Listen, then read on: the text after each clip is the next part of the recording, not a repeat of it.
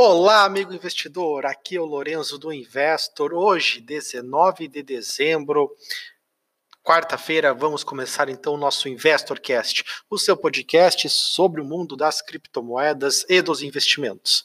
E continuamos com uma semana positiva no mercado de criptomoedas.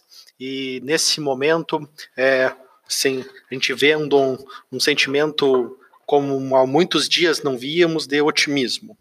E Ex exatamente não, alguns dias após ao nosso ao aniversário do topo histórico do preço do Bitcoin, como eu falei na segunda-feira. Peço desculpas, ontem não, não, tivemos, não tive possibilidade de concluir o nosso podcast, mas focamos em uma análise mais completa também da semana para nossos usuários e ouvintes. Então, meus amigos, então esse sentimento de hoje positivo fez com que o Bitcoin se consolidasse acima da resistência que nós já vimos falando, em torno de 3.650. E é, seria muito importante que esse, nós conseguíssemos manter pelos próximos dias, né, momentos, acima desse valor. É, falando mais especificamente do Bitcoin, né, então esse é, é, o movimento, a gente espera. E lembramos que hoje tem ah, o vencimento né, nos contratos no CBOE de contratos futuros de Bitcoin. Então pode estar tá vendo aí, pode ter uma influência sim é, na briga aí entre comprados e vendidos. Então, para para que vai ocorrer nesse vencimento de hoje, que é no, no início da tarde. Né? Então, que o contrato é expirado e então é ativado o contrato, né? o principal contrato passa a ser o do próximo mês. Então, isso aí pode ter também contribuído para esse movimento, mas lembro que, além disso, um, ontem, né, se falou muito aí sobre o Tether, né, a reportagem na Bloomberg falando que documentos mostravam que o Tether poderia sim, pode ter, tem fortes indícios de ter o lastro de um para um dólar né, é, em reservas e não utilizar reservas fracionárias. Essa é uma questão que vem há muito tempo aí incomodando nós, players, membros do mercado, né, que a gente faz parte do mercado de criptomoedas, e eu já deixei bem claro a minha posição, né, que eu é, até otimista, ao contrário de outros, outras pessoas são mais fudster que a gente fala, né, que eh, defendem que o Tether é um grande golpe scam. Eu tenho uma visão que a Tether, Bitfinex é, tem realmente esse, esse saldo, né? Não teria por que não tem função é, do sucesso dos negócios que eles desenvolveram. E reforço que minha visão é que realmente eles podem sim ter cometido crime na manipulação do preço do Bitcoin, mas que o saldo eles conseguem arcar. No entanto, o mercado, como é soberano, vem mostrando que é, o nascimento de outras stablecoins vem tirando poder, força do Tether, e isso é extremamente, extremamente benéfico ao mercado, né?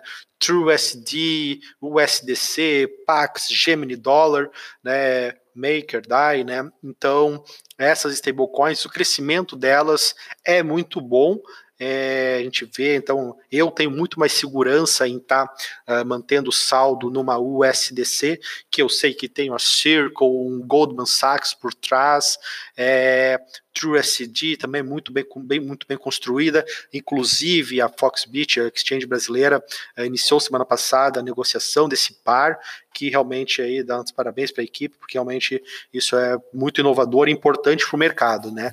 A possibilidade dos investidores brasileiros ficarem expostos a uma stablecoin né, boa, né? Então, essa é a minha visão, que, eu, que nem eu falo, tiramos esse bode da sala, é é um fato importante para o mundo de criptos, né, para o Bitcoin principalmente.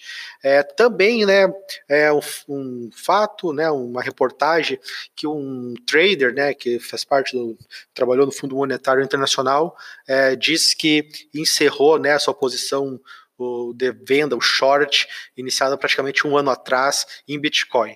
E até o título do artigo era The End of Big Short, né? o fim do Big Short, fazendo uma, fazendo uma alusão ao filme né, The Big Short, que abordou a, a operação de venda né, em relação contra a economia americana em 2008, né, falando no caso desse trader que fez o short, a operação de venda no Bitcoin. Então isso também, né, querendo ou não, traz um, é, opa, sentimento do mercado mudando. Né? Então, algumas, o que pode acontecer é que algumas notícias boas, né, possa vir a, a, catalisar aí um encerramento de posições vendidas, a, a volta dos investidores, né, varejo mesmo, vamos dizer, é, para o mercado de criptos. E aí eu já falo que uma tese, até vou escrever, escrever na nossa análise diária de hoje, é, ontem saiu uma reportagem até ali no Bloomberg também, falando do, do Deep Morgan, né, um estudo que os institucionais estão saindo de, do mundo do, de criptos, né, do Bitcoin, mas o fato é que quando, quando eu vi o artigo, eu li a reportagem, quando falando, falando que tinha dados do site BitInfoCharts, já fiquei muito assim, meio assim, porque realmente isso não reflete a realidade do mercado, né? Principalmente porque os, os books, né, de ordens, the order book, é, não é tão representativo quanto o mercado de OTC, por exemplo, né? mercado de balcão de Bitcoin e criptomoedas.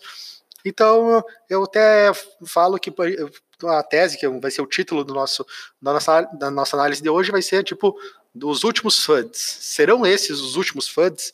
Né? Então, a gente pode estar vendo sim, após um ano, coincidentemente ou não, é, o fim aí de alguns FUDs que realmente possa fazer que o Bitcoin, né, principalmente outras criptos, recuperem valor no curto prazo, né? E no médio prazo, né? Principalmente, mas volte aí a níveis mais é, adequados. A gente, eu vejo um pouco de exagero por valores atuais, mas então a gente pode ver aí que, aí que volte. É, divaguei um pouco, mas eu acho bom trazer essa análise, é, essa análise mais, mais ampla né, desse momento do mercado. Também lembrando que os volumes mais baixos de final de ano podem favorecer um rally de final de ano Rally de final, de, final de ano é um termo que a gente vê muito e um fato, um fato que a gente vê muito no mercado de ações é, ocorrer, né? É, final do ano aí, é, compras, né? Puxarem os preços para cima. Pode ser que tenhamos isso no mercado de criptos também. É, vamos aguardar. É, sobre Ethereum, XRP, né? Que sobem também de maneira bem consistente. Eu vou falar, me concentrar na análise diária hoje, mas é, vou falar um pouco aqui agora sobre uma, uma visão minha do top 10. Por quê? É, hoje no top 10 nós vemos é, além do Bitcoin, que é nossa, nosso ouro digital, nossa grande moeda, é, então, que a gente acompanha, que a gente investe há, há, anos e realmente que a gente vê valor, né? No entanto, a gente vê também no top 10 aí Bitcoin Cash, Litecoin, Bitcoin SV. Minha visão para 2019, até que eu vou explorar depois em um vídeo exclusivo, é que não teremos aí quatro moedas, né, é, tão semelhantes, com, tão, com propósitos tão semelhantes no top 10 em 2019. É, não vejo espaço para é, Bitcoin Cash, Litecoin, SV, algum deles deve se sobrepor né, como, como concorrente do Bitcoin, ou mesmo os três podem, com o tempo, capitular, né, perder relevância.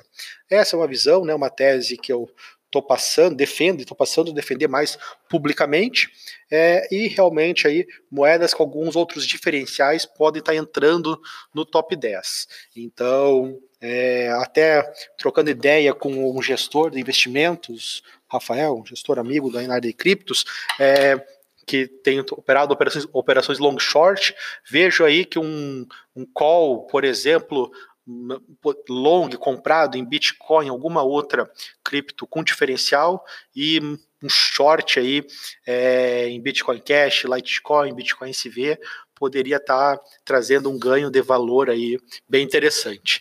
Né? Mas isso aí são ideias, né? Realmente é, essas estratégias aí podem fazer muito sentido e realmente a gente pode ver 2019 aí uma consolidação também de projetos mais fortes, né? Os, realmente os bons projetos. Só para finalizar, Waves segue a sua forte alta, né, dos últimos dias, sobe mais 50% nas últimas 24 horas e vai a 4 dólares e 30, é, acumulando aí alta nos últimos sete dias aí muito muito relevante, até vou atualizar aqui o, o, o gráfico, mas é 120% em sete dias, E realmente eu vou falar uma coisa né, para finalizar. O Waves foi a primeira moeda que fizemos análise aqui no Investor, né, até no início do projeto, até antes dele ao ar. É um projeto que invisto há tempos e realmente acredito muito. E essa alta de hoje foi muito capitaneada aí pelo, pela uma captação de 120 milhões de dólares para o projeto Vostok, que é um projeto da Waves, né, Foundation, que vai focar aí numa blockchain para companhias, para organizações. Né? Então, continua o Waves, nossa blockchain aí pública, né, com seu sistema próprio, mas o protocolo Waves NG vai ser desenvolvido para companhias, para empresas, né, governos. Sempre gostei muito, da visão da equipe do Waves e como eu até falei na nossa análise, né, na primeira análise, vamos dar um voto de confiança para os russos. Acredito aí muito nesse projeto, né, capitaneado pelo Sasha Ivanov. E então, é, fico muito feliz de ver ele avançando. Realmente, o valor está abaixo do que a gente esperava, mas o mercado né, foi, é, foi muito. Foi, foi mercado de queda durante 2018 e judiou bastante as, as, as nossas criptos, mas é, a gente vê o Waves tecnologicamente muito forte, evoluindo.